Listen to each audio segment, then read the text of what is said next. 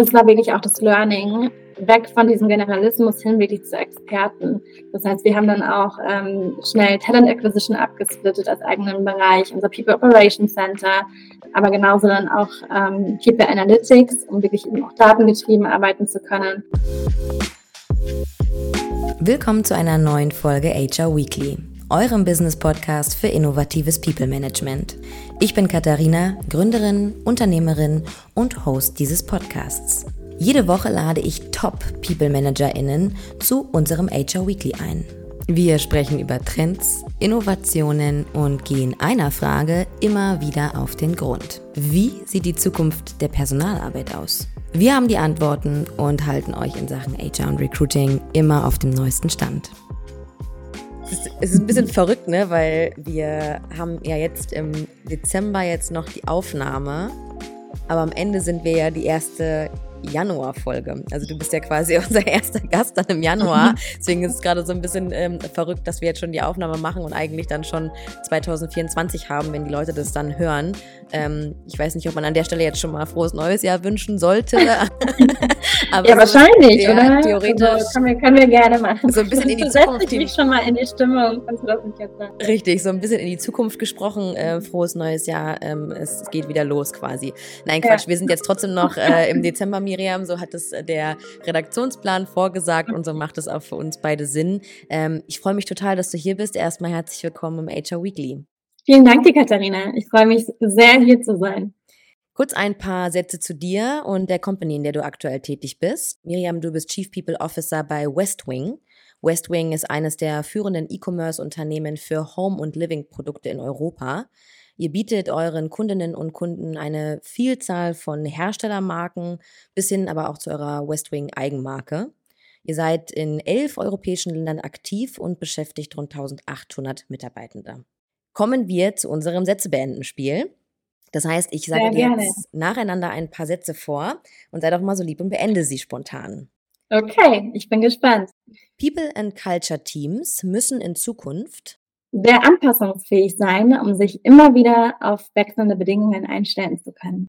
In meiner Rolle als Chief People Officer durfte ich lernen, dass HR und das Business wirklich Hand in Hand gehen sollten, um erfolgreich zu sein. Wenn HR ins C-Level möchte, muss es strategisch denken und wirklich verstehen, wie das Business tickt und immer wieder die HR-Initiativen mit der breiteren Business-Strategie verbinden. Danke dir. Das bringt uns wie immer zum heutigen Thema. Wir beschäftigen uns nämlich mit der Fragestellung, was HR bzw. People and Culture braucht, um strategische Relevanz in der Organisation zu erlangen. Das ist ähm, ein Thema, das wir gerade, weil es so wichtig ist, auch immer häufiger diskutieren, auch im HR Weekly. Und das Tolle daran ähm, ist, dass du, Miriam, ähm, diese Fragestellung mit ganz, ganz vielen Einblicken aus deinem eigenen Weg äh, heute geben kannst. Denn vor einigen Wochen habe ich einen LinkedIn-Post von dir gelesen mit der wunderbaren Headline People and Culture Goes Sea-Level. Und du hast da einen Satz geschrieben, der ist mir sofort ins Auge gefallen. Ich zitiere hier mal. It's a testament to the growing importance of people and culture and the impact we have on our company's success. Miriam, Kannst du dich noch daran zurückerinnern, als du dir das erste Mal dachtest, wir, also du und dein Team, wir gehören ins C-Level? Ich kann mich noch sehr, sehr gut daran erinnern.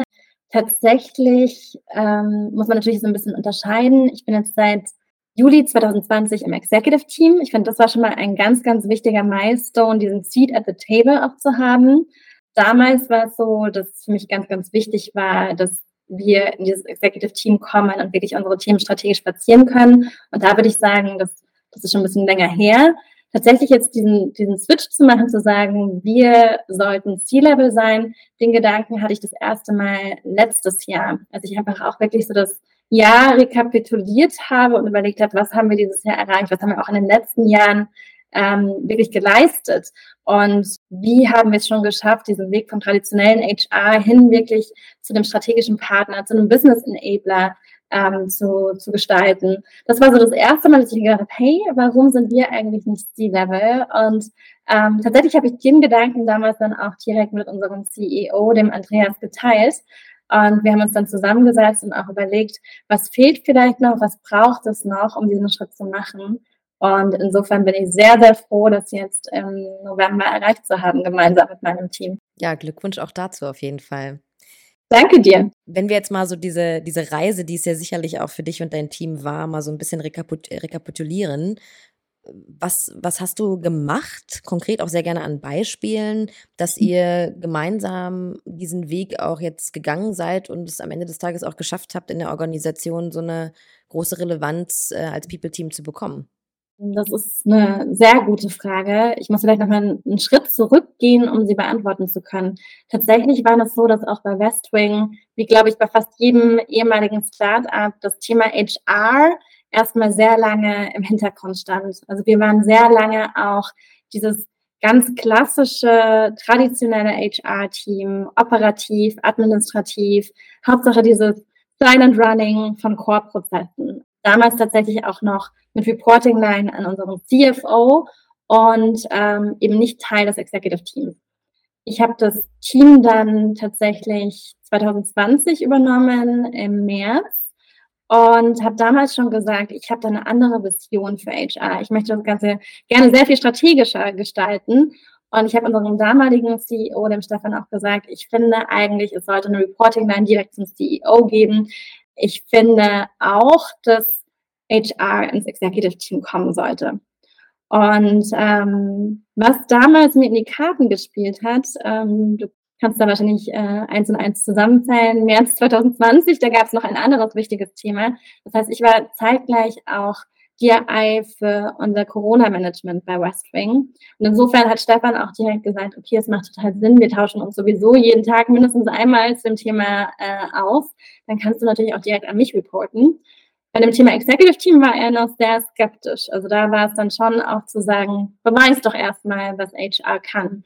Und ich glaube, das ist genau das Wichtige, dass man eben auch sagen kann, man muss diesen, die sich diesen Seat at the table auch irgendwo verdienen und auch wirklich aufzeigen, was für einen Impact HR haben kann. Und während der Corona-Pandemie war das insofern natürlich sehr einfach, weil es einfach so viele kritische Themen gab, die wir managen mussten, sei es jetzt irgendwie Remote-Arbeit äh, zu ermöglichen, trotzdem sicherzustellen, dass wir irgendwie Business Continuity haben, das Team zusammenzuhalten, irgendwie zu schauen, dass wir schnell ermöglichen, ähm, Impfungen für das Team zu sichern. Und genau das macht es, glaube ich, aus. Und ähm, so hatte sich Stefan dann damals sehr schnell, auch schon im Juli 2020, entschieden, diese Reporting-Line dauerhaft beizubehalten und ähm, mich dann in meiner Rolle als HR-Chefin eben wirklich auch in das Executive-Team mit aufzunehmen. Und ja, in den letzten dreieinhalb Jahren haben wir, glaube ich, dann immer wieder einfach gezeigt, dass wir diesen strategischen Blick auf das Business haben und immer wieder auch unsere Anpassungsfähigkeit unter Beweis gestellt. Also du kannst dir vorstellen, während Corona ist natürlich E-Commerce und dann speziell auch Home und Living wahnsinnig geboomt. Das heißt, wir haben da wirklich diesen Growth auch ermöglicht. Ich habe dann auch 2020 einen Pitch gemacht zur Vergrößerung meines Teams, um auch wirklich aufzuzeigen, was brauchen wir denn, was für eine Spezialisierung brauchen wir, weil wir bis dahin eigentlich alle eher Generalisten waren, ja. ähm, um dann wirklich auch Expertise aufbauen zu können und das Business dann eben auch wirklich beraten zu können. Ja, Stichwort äh, HR Generalist, da will ich nachher im Laufe des Gesprächs nochmal zurückkommen. Das fand ich nämlich mhm. auch sehr spannend, ähm, was ich deinem Profil entnommen habe. Ähm, das heißt also, du, du, würdest schon sagen, dass die, die Krisen, die es halt jetzt auch gab, dementsprechend auch irgendwo eine Chance dann für euch als People in Culture Team dargestellt haben, euch dann nochmal neu äh, auszurichten und dementsprechend auch nochmal besser zu platzieren. Absolut. Also ich glaube, gerade in solchen Situationen kann man einfach wirklich auch nochmal den, den Unterschied machen. Und ähm, ich glaube, es ist eine, irgendwie in guten Zeiten HRler zu sein. Das macht natürlich auch ganz viel Spaß. Also ich muss schon sagen, 2020, als wir dann eben auch entsprechend Budgets zur Verfügung hatten, da kannst du natürlich ganz viele tolle Initiativen auch mit, mit einbringen. Aber gerade dann in solchen Zeiten der Krisen oder auch des Wandels, ähm, gerade auch in Hinblick jetzt auf die Gesellschaft, auf die Arbeitswelt, alles rund um New Work. Da kannst du natürlich auch nochmal wirklich zeigen, dass du einen großen Impact auf das Business hast. Also auch alles rund um jetzt ähm, Remote Work etc. Da sind wir natürlich jetzt nochmal ganz anders gefragt im HR. Und so würde ich schon auch behaupten, dass die Corona-Krise wirklich die Entwicklung von HR nochmal um einiges beschleunigt hat in den letzten Jahren. Was würdest du sagen, ist so die betrifft jetzt so das tägliche Doing. Also das eine ist ja irgendwie mhm. die, Krise vielleicht als Chance zu begreifen und sich mhm. zu platzieren und daran schon zu arbeiten ähm, und, und wie du es gemacht hast, äh, diese, diese Chance sofort zu ergreifen. Und das andere ist ja dann auch dort zu bleiben und immer mhm. wieder zu zeigen, mhm. man hat den Mehrwert und man liefert ihn. So, so, was würdest du sagen, inwiefern hat sich eure Arbeit da vielleicht auch ein Stück weit geändert als HR-Team, mhm. dass ihr jetzt halt auch im Daily Doing immer wieder beweist, ihr gehört da halt auch hin, wo ihr jetzt seid? Ja, ich glaube, was da ganz wichtig ist, ist wirklich die Nähe zum Business, also auch in unserem Daily Doing. Und das ist jetzt einfach ganz anders der Fall, als es früher war. Das betrifft mich persönlich. Also ich habe einfach einen, einen sehr, sehr engen Austausch auch mit unserem CEO und dem restlichen C-Level und platziere mich da aber auch ganz klar wirklich als Berater. Ähm, ich glaube, diese Beziehung ist so entscheidend, um wirklich eben auch zu zeigen, ähm, ich bin jemand, ich hinterfrage auch immer wieder irgendwie das, das Business. Ich hinterfrage immer wieder, wie wir auch, was die Org-Structure angeht, aufgestellt sein müssen. Ich bin jemand, der Veränderungen initiiert und genauso verlange ich das aber auch von meinem Team. Und das auch im Daily Doing. Also nicht mehr nur reaktiv zu sein und zu executen, was irgendwie das, das Business von uns möchte oder was es irgendwie für, für Pushes vom Team ausgibt, sondern wirklich immer wieder diesen Schritt zurück zu machen und proaktiv zu überlegen, was braucht denn unser Business, was braucht denn unser Team und darauf dann auch unsere Initiativen auszurichten. Und ich glaube, die Gefahr ist natürlich im Daily Business gerade, dass man immer wieder in dieses Hamsterrad hineingerät, wo man natürlich wahnsinnig viel zu tun hat, äh, was auch super dringend ist. Aber wir behalten das auch so bei durch auch Weekly Business äh, Reviews, die wir gemeinsam machen, wo wir uns immer wieder auch die Zeit blocken, wirklich auch nochmal den Schritt zurückzugehen und zu überlegen, was sollten wir denn gerade strategisch angehen und abgesehen von den Punkten, die wir jetzt irgendwie über, über OKRs festgehalten haben oder in unserer Strategie bereits ähm, involviert sind. Ich glaube, das ist ganz wichtig. Würdest du sagen, dass sich deine Arbeit oder dein Alltag von VP People jetzt zu CPO stark verändert hat? Und wenn ja, wie? Tatsächlich ähm, würde ich sagen, dieser Sprung war jetzt eine eher kleinere Veränderung für mich, weil es jetzt tatsächlich eher der Titel ist, der sich nochmal angepasst hat auf die Gesamtsituation. Ähm, für mich war wirklich der Sprung, einfach ins Executive Team zu kommen, ein, ein wahnsinnig großer. Das liegt jetzt bei mir eben schon, schon ein paar Jahre zurück. Das war 2020. Und das hat meinen Alltag komplett verändert. Ähm, also, aber ins Positive würde ich sagen. Natürlich ändert sich damit auch die Erwartungshaltung nochmal und auch der Druck, ähm, den man, den man wahrnimmt. Ähm, aber man hat natürlich einfach durch, durch diese Position und diesen Seat at the Table einfach nochmal auch einen viel, viel größeren Einfluss auf das Geschehen. Man bekommt viel mehr mit und kann dann natürlich auch das alles, was man mitbekommt, zu seinem Team nehmen und wirklich auch proaktiv an Initiativen arbeiten. Und genauso aber auch andersrum. Man hat eben die Plattform, um wirklich auch ähm, sämtliche Themen aus dem eigenen Team heraus zu platzieren, zu diskutieren und wirklich einen, einen großen Einfluss auch auf die Entwicklung des Unternehmens zu, zu richten. Ähm, in meinem Alltag hat das dann natürlich sowohl beruflich als auch privat äh, einiges ausgelöst. Also ähm, beruflich natürlich schon auch nochmal ein, ein ganz anderer Fokus, ähm, ich habe aber, muss ich sagen, mir aber wirklich ein, ein, richtig gutes Team aufgebaut, wo ich wirklich eben auch die Experten habe für die unterschiedlichen Topics. Anders würde das gar nicht funktionieren. Und das war natürlich für mich aber erstmal in den ersten Wochen, Monaten schon ein richtiger Struggle, ähm, da wirklich mich auch so zu organisieren, dass ich einfach nicht mehr alles selbst machen kann, sondern eben auch entsprechend die Leute im Team brauche, auf die ich mich verlassen kann, um dann eben auch parallel mehrere Projekte, mehrere Initiativen gleichzeitig laufen zu lassen. Ja, das ähm, ich. Und privat natürlich auch für mich. Also ich würde sagen, ich bin, bin sehr dadurch gewachsen, auch als, als Person. Ähm, ich kann dir das ehrlich sagen, das war anfangs für mich auch sehr, sehr, ja, intimidating, in, in diese Runde aufgenommen zu werden. Ich war und bin auch jetzt immer noch äh, mit Abstand die Jüngste im Executive Team und war damals gleichzeitig auch noch die einzige Frau. Unsere Gründerin, die Delia, war nämlich damals in Elternzeit. Und das war natürlich dann irgendwie als, als jüngstes Mitglied, als einzige Frau in dieser Runde von irgendwie erfahrenen, super smarten Männern für mich natürlich auch erstmal so ein bisschen äh, Angst einflößen. Und ich glaube, das war dann auch das äh, Learning irgendwie in den, in den ersten Wochen. Die kochen alle auch nur mit Wasser. Ja, und ähm, dass man sich dann irgendwie auch äh, relativ doch schnell eingroovt und sich schnell dann auch unter Beweis stellen kann. Ja, auf jeden Fall kaltes Wasser, aber das bringt ja immer, in der Regel immer die krassesten Steps, wenn es um die eigene Entwicklung geht, ne? Das stimmt, das würde ich absolut so unterschreiben. Und natürlich in, in Hindsight ähm, kann man das jetzt so leicht sagen, damals war es schon einfach viel. Also die neue Position als HR-Leitung, parallel Corona-Pandemie und dann irgendwie noch dieser Step ins Executive-Team, da bin ich definitiv an meine Grenzen gekommen. Aber jetzt rückblickend würde ich auch sagen, genauso lernt man dann auch wirklich am meisten. Du meintest ja vorhin, dass sich natürlich auch dann mit diesem Seat at the Table auch nochmal neue Erwartungen und neuer Druck auch ähm, auf, auf einen kommt, mhm. auf die Rolle, die man auch mhm. abdeckt. Mhm. Was würdest du denn so Thema Erwartungsmanagement äh, anderen HRlerInnen raten, die auch diesen Step vorhaben, wo mhm. du sagen würdest, so damit müsst ihr auf jeden Fall rechnen, darauf, da solltet ihr darauf vorbereitet sein? Ich glaube, man muss auf jeden Fall darauf vorbereitet sein, wirklich nochmal sehr viel auch datenbasierter zu arbeiten. Denn was natürlich als Erwartungshaltung immer mitschwenkt, ist dieses, schön, wir machen irgendwas von HR-Seite, wir investieren in HR, aber was ist denn der Return of Investment? Und da musst du einfach dann auch in der Lage sein, wirklich das ableiten zu können. Ich glaube, das ist ein ganz wichtiger Punkt. Dann tatsächlich ähm, beim Thema Erwartungsmanagement wie ich das mache, ist eben auch ganz klar zu sagen, weniger ist mehr. Man wird nicht, gerade wenn man neu in die Rolle kommt und ähm, historisch HR eher in der Position als operativer Service-Dienstleister gelebt hat, dann wird man es nicht schaffen, von jetzt 0 auf 100 direkt alles zu fixen und alles gut machen zu können.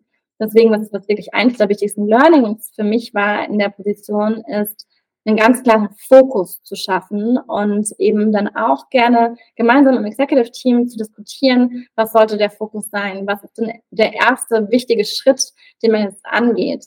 Für uns war das zum Beispiel, als ich das Team übernommen habe, 2020, hatten wir auch schon, auch im Headquarter, ähm, damals um die 1000 Mitarbeiter und hatten aber einfach noch gar keine ähm, richtige Job-Architecture. Das heißt, wir hatten weder irgendwie äh, Gehaltsbänder noch eine Titelstruktur, wo ich auch ganz klar gesagt habe, das wird mein Fokus sein, als allererstes überhaupt jetzt mal dieses Gerüst einzuführen, auf das wir dann bauen können, wenn es dann darum geht, Karrierepfade einzuführen, ähm, Training- und Development-Maßnahmen ähm, darauf auszurichten. Und ich glaube, das ist wichtig, dass man sich nicht irgendwie in diesen Sog reinziehen lässt, direkt alles angehen zu wollen, sondern wirklich einen klaren Fokus hat. Und diesen Fokus sollte man natürlich entsprechend auch auf Business-Prioritäten ausrichten. Also immer auch zu überlegen, im Endeffekt als HR ist man Business Enabler. Also was braucht denn das Business? Oder auch natürlich, was für Feedback kommt vom Team? Was für Initiativen braucht man auch, um das Wellbeing des Teams zu gewährleisten und da die richtige Balance zu finden? Und was ich gemerkt habe, was da sehr hilfreich ist, war auch ein, ein Tipp, den ich damals bekommen habe, es macht einfach Sinn, auch mit kleinen Initiativen zu beginnen. Also vielleicht erstmal, gerade wenn es darum geht, sich auch zu beweisen in der neuen Rolle, erstmal zu schauen, was gibt es für Quick Wins, für, wir nennen es mal Low-Hanging Fruits, ähm, die man angehen kann, wo man relativ schnell dann vielleicht auch wirklich auch einen Impact sieht und so dann auch beweisen kann, okay, man, man erkennt schon, was man machen kann, man geht das Schritt für Schritt an, ähm, ohne sich komplett davon irgendwie überwältigen zu lassen. Du hattest vorhin auch über dein Team gesprochen, dass das natürlich auch ein super wichtiger Bestandteil, obviously, für dich ist, dass, dass du diesen Schritt machen konntest, aber ihr natürlich mhm. auch als gesamtes Team. Ähm, und meintest, dass ihr ganz, also früher eher so aus der klassischen HR-Generalistenrolle kamt. Mhm. Ähm, jetzt hat sich ja die, die Rolle und auch wie man auf HR schaut, das hat sich ja in den letzten Jahren, äh, letzten zwei Jahren super stark geändert. Was sind denn jetzt Fähigkeiten und Kompetenzen, die deiner Meinung nach jetzt am Ende des Tages auch entscheiden, ob HR mhm. strategische Relevanz im Unternehmen erlangt oder nicht? Ja, das ist eine gute Frage. Also ich glaube, um strategische Relevanz äh, zu erlangen, ist natürlich erstmal die Fähigkeit zum strategischen Denken unglaublich wichtig. Also HR-Profis sollten wirklich in der Lage sein, über kurzfristige Anforderungen hinauszublicken und wirklich diese langfristige strategische Perspektive einzunehmen. Und das erfordert aber natürlich zuerst mal auch das Verständnis der Unternehmensziele, und wie HR dazu beitragen kann, das zu erreichen. Und um das wirklich überhaupt liefern zu können, braucht man natürlich auch ein gewisses Business-Know-how. Ähm, HR muss einfach ein Verständnis für das Geschäftsfeld des Unternehmens haben und auch irgendwie Kenntnisse haben über, über die Branche, über Wettbewerber, Marktbedingungen und andere Faktoren. Ähm, ich muss da selbst sagen, ich bin vom Background her Psychologin. Ich habe zwar dann Wirtschaftspsychologie studiert im Master, aber kein klassisches BWL. Also das heißt, auch ich musste da echt nochmal viel nachholen. Allein die ganzen Abkürzungen, die es gibt, irgendwie zu verstehen, was ist denn Adjusted EBITDA, ähm, das, das, musst du einfach verstehen, um, um wirklich mitreden zu können. Also ich glaube, das ist ein wichtiger Faktor. Dann hatten wir vorhin auch schon mal kurz über das Thema äh, Data gesprochen, also diese Datenkompetenz. Wir müssen in der Lage sein, wirklich Daten zu sammeln, zu analysieren und daraus dann auch Erkenntnisse abzuleiten, um wirklich dann auch Entscheidungen treffen zu können, um und aber dann am Ende auch unsere Initiativen wirklich so zu evaluieren und aufzeigen zu können, waren die jetzt erfolgreich oder auch nicht. Und das ist ja auch okay, aber dann wirklich den Fokus auch ausrichten zu können. Dann, ich glaube, was, was uns, was meinem Team am meisten geholfen hat, war wirklich diese Agilität und Anpassungsfähigkeit, immer wieder auch flexibel zu sein, anpassungsfähig zu sein, neue Anforderungen umzusetzen, neue Trends auch irgendwo zu antizipieren die Expertise im Change Management ist ganz, ganz wichtig. Also das ist für mich auch ein Learning aus den letzten Jahren. Es hat sich so viel verändert bei Westwing, auch was tatsächlich die Organisationsstruktur angeht, ähm, unsere höchste Führungsebene. Und ich glaube generell wirklich erfolgreiche Unternehmen, die unterliegen einfach ständigen, ständigen Ver Veränderungen. Und da musst du als HR auch in der Lage sein, diese Veränderungen zu antizipieren, zu managen und wirklich das Team dann auch erfolgreich da durchzuführen. Wie Und dann das Thema, achso, sorry. Nee, sag mal gerne.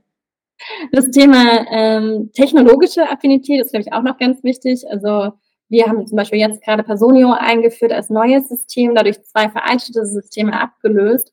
Und wir versuchen wirklich auch immer wieder den Anteil von manueller und administrativer Arbeit auf ein Minimum zu beschränken. Denn nur dann kannst du dich natürlich auch wirklich strategisch positionieren. Was sind so deine ähm, Tipps, die du anderen an die Hand geben würdest, was so deine Arbeit jetzt als HR-Leader angeht, äh, zu deinem Team? Also hast du da irgendwelche mhm. Tipps, die du sagst, das und das funktioniert bei uns im Team besonders gut, das habe ich, hab, hab ich für mich etabliert aus den und den Gründen? Also ich glaube, dieser regelmäßige Austausch mit seinem Team ist wahnsinnig wichtig und wirklich auch dafür zu sorgen, dass das Team den Wissensstand hat, den es braucht. Einmal, was ähm, wirklich HR-interne Topics angeht, da haben wir tatsächlich alle zwei Wochen auch ein HR-All-Hands oder wir haben uns tatsächlich in, inzwischen umgenannt zu People and Culture, also ein People and Culture All-Hands. Und das war wirklich auch das Learning, weg von diesem Generalismus hin wirklich zu Experten. Das heißt, wir haben dann auch ähm, schnell Talent Acquisition abgesplittet als eigenen Bereich, unser People Operation Center, aber genauso dann auch ähm, People Analytics, um wirklich eben auch datengetrieben arbeiten zu können, haben dadurch aber auch wirklich unseren People- und Business-Partner-Bereich nochmal sehr fokussiert auf wirklich diese strategische Beratung für das Business. Und ich glaube, das ist einfach ganz, ganz wichtig, da entsprechend auch die Leute mit der jeweiligen Expertise reinzuholen. Weil natürlich ist es ganz anders, ob jetzt jemand in HR Analytics arbeitet, der hat ganz andere Stärken als jemand, der jetzt irgendwie in Talent Acquisition arbeitet. Und da geht ja auch bei vielen die Reise hin, dass man auch wirklich sagen kann, man hat für den unterschiedlichen Bereich halt seine Spezialisten, die dann wiederum ihre spezialisierteren Tools haben und halt äh, dementsprechend aber auch in der Nische halt bestmöglich performen können. Ganz genau. Da stimme ich dir völlig zu. Was mir auch geholfen hat, was vielleicht auch ein Tipp wäre, wir haben auch äh, ein eigenes Business Development Team innerhalb von unserem HR-Team. Und das finde ich eben sehr, sehr spannend, weil wir das auch ganz lange nicht hatten. Wir haben das in fast jedem Business-Bereich, aber wir hatten das nie in HR. Und ich finde es sehr cool, das auch in HR zu haben, wo man wirklich sagen kann, das sind tatsächlich dann nicht die Experten, die an operativen Themen innerhalb von HR arbeiten und quasi ein Daily Business oder irgendwie ein wiederkehrendes Gesch äh, Geschäft haben, sondern das sind nochmal Leute, die sich dann wirklich auch auf Projekte fokussieren kann, wenn es darum geht, eben eine neue HR-Software zum Beispiel einzuführen oder wirklich ein, ein breiteres Thema nochmal aufzugreifen mit verschiedenen Stakeholdern. Und das hat mir gerade anfänglich auch sehr geholfen, ähm, wirklich auch zu schauen, wie, wie kann man aus diesem Hamsterrad rauskommen ähm, und einen Fokus auch haben auf wirklich strategische Initiativen, die vielleicht über das Daily Business hinausgehen. Ach, das finde ich spannend. Das habe ich jetzt schon ein paar Mal in anderen Gesprächen gehört. Äh, die Bezeichnungen für die, die Teams, die dahinter stecken, waren bisher immer irgendwie andere. Also manche haben es mal mhm. People Excellence genannt oder mhm. irgendwie ähm, HR Digitalization. Aber es ging im Grunde genommen immer darum, und so habe ich dich jetzt auch verstanden, dass es nochmal ein Core-Team gibt, was sich wirklich um Projekte kümmert, die größer sind oder bei dementsprechend auch einen großen strategischen Impact haben. Ganz genau. Und ähm, oft ist es dann so, dass Initiativen zum Beispiel aus dem Team herauskommen, Projekte, die dann natürlich trotzdem wieder Stakeholder haben, auch in den einzelnen ja. Teams. ähm, die betroffen sind im HR-Bereich, aber die dann eben nochmal wirklich so übergreifende Themen vorantreiben. Ja, das ist sehr spannend. Ich glaube, das könnte auch so ein totales Zukunftsding werden, dass es dann nochmal so einen mhm. Strang auch im HR gibt, der halt äh, wirklich nochmal explizit auf diese Projektthemen raufgeht und auch bei entweder Implementierungsthemen rund um Tools irgendwie das direkt mitbetreut ähm, oder aber halt auch anderweitig Projektarbeit macht, weil du hattest es ja auch im Laufe des Gesprächs einmal erwähnt, eine Realität ist auch, dass HR immer wieder auch sehr stark operativ arbeiten muss und halt, ähm, wenn halt irgendwie was gerade Not am Mann ist, dann muss es halt auch von HR häufig mal gemacht werden. Das stimmt. Und das wird sich, glaube ich, auch nie verändern. Und genau das ist, glaube ich, auch diese Anpassungsfähigkeit, die man einfach mitbringen muss. Aber deswegen finde ich es auch so wichtig, diese spezialisierten Teams zu haben. Ähm, wir haben jetzt tatsächlich auch erst dieses Jahr uns entschieden, ein eigenes Learning und Development Team zu gründen innerhalb meines Teams. Das Thema lag bislang eher auch im People- und Business Partner Bereich. Ja. Und da sehe ich jetzt schon, seit wir dieses Team haben, was sich wirklich nur darauf fokussiert, bringen wir auch viel mehr Pace einfach wirklich drauf auf die Themen, weil eben die nicht die Gefahr laufen, dass sie überrannt werden von Themen aus dem Business, die vielleicht gerade dringender sind. Also deswegen glaube ich, ist das auch wieder ein gutes Beispiel, dass diese Spezialisierung auch Sinn macht. Miriam, du hast jetzt im Laufe des Gesprächs nochmal schon ganz, ganz viele tolle Tipps und äh, Perspektiven gebracht. Ich würde sehr gerne nochmal so äh, als kleine Zusammenfassung zum Ende unserer Folge nochmal so deine Top 3 Tipps, lass uns sie gerne so nennen, ähm, dass du uns die nochmal teilst, was du anderen HRlerInnen oder People and Culture ManagerInnen ähm, raten würdest, die jetzt auch sagen oder vielleicht auch schon länger sagen, ich glaube auch, unser Team gehört eigentlich ins C-Level. Also ich glaube, Tipp Nummer eins ist, starte mit kleinen Initiativen. Ähm, Veränderungen müssen, immer nicht, müssen nicht immer gleich so groß angelegt sein. Tipp Nummer zwei ist, etabliere dich als Change Agent, also sei sehr nah dran an ähm, dem CEO, aber auch an dem C-Level und zeig immer wieder, dass du wirklich auch in der Lage bist, Veränderungen zu initiieren. Und ähm, Nummer drei ist wirklich, sorge dafür, dass du und dein Team dich als Business Enabler versteht und startet eure Initiativen wirklich aus der Perspektive, was bringt unserem Business das meiste, was bringt uns als Business und als Team voran und priorisiere dementsprechend. Sehr gut, vielen Dank. Ähm, ja, Miriam, also in diesem Sinne auch nochmal ganz, ganz vielen Dank von mir. Ich ähm, finde das total beeindruckend, was du da die letzten Jahre dir aufgebaut hast mit deinem Team und welchen Weg du gegangen bist. Also ich finde es immer sehr, sehr schön, wenn wir auch im HR Weekly die Möglichkeit haben, genau so eine Persönlichkeit dann auch zu zeigen und auch zu zeigen, hey, es geht und man kann es machen und man kann es schaffen und man muss dafür aber natürlich auch was, was liefern, wie du gesagt hast. Also insofern waren da deine Insights heute für unsere Hörerinnen und Hörer hm, mit Sicherheit sehr wertvoll und äh, ich bin auch sehr gespannt, was das Jahr 2024 in Sachen, wer kommt noch ins C-Level aus dem HR, bestimmt auch äh, einiges Spannendes mit sich bringt. Fakt ist, es ist eine neue Rolle, es ist aber auch eine sehr wichtige Rolle, weil du hast es ja auch schon gesagt, man ist halt näher dran, man muss aber auch das Business dementsprechend besser verstehen. Also insofern vielen, vielen Dank für deine Insights und äh, ganz vielen Dank auch für deine Zeit. Ich danke dir, Katharina. Hat sehr viel Spaß gemacht.